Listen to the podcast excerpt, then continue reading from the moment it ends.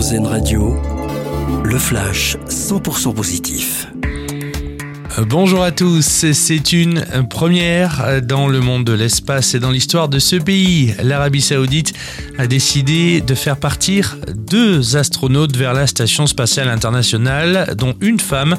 Le lancement est prévu au cours du deuxième trimestre de cette année depuis les États-Unis. Un succès peut en cacher un autre, c'est le cas du dernier film de Philippe Lachaud, Alibi2.com. Le film, en une semaine d'exploitation, a réussi à dépasser Astérix et Obélix, l'Empire du Milieu au box-office. C'est le sixième film d'affilée du réalisateur-acteur à atteindre le million d'entrées. C'est une PME familiale qui opère sur les routes de la Côte d'Azur. Le transporteur Beltram, qui assure 80 lignes régulières dans les Alpes-Maritimes, les Bouches-du-Rhône ou encore le Var, vient d'être distingué par la Marianne d'Or du développement durable. L'entreprise a entamé il y a trois ans la conversion de ses bus au gaz naturel.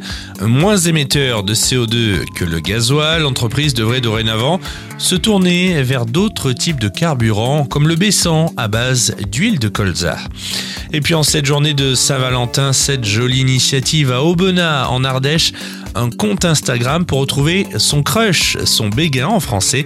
Il suffit de poster un message descriptif de la dernière fois où vous avez croisé cette personne. Plus de 800 suivent déjà cette page et trouveront peut-être l'amour. Très belle journée sur RZN Radio. C'était votre flash info 100% positif sur RZN Radio.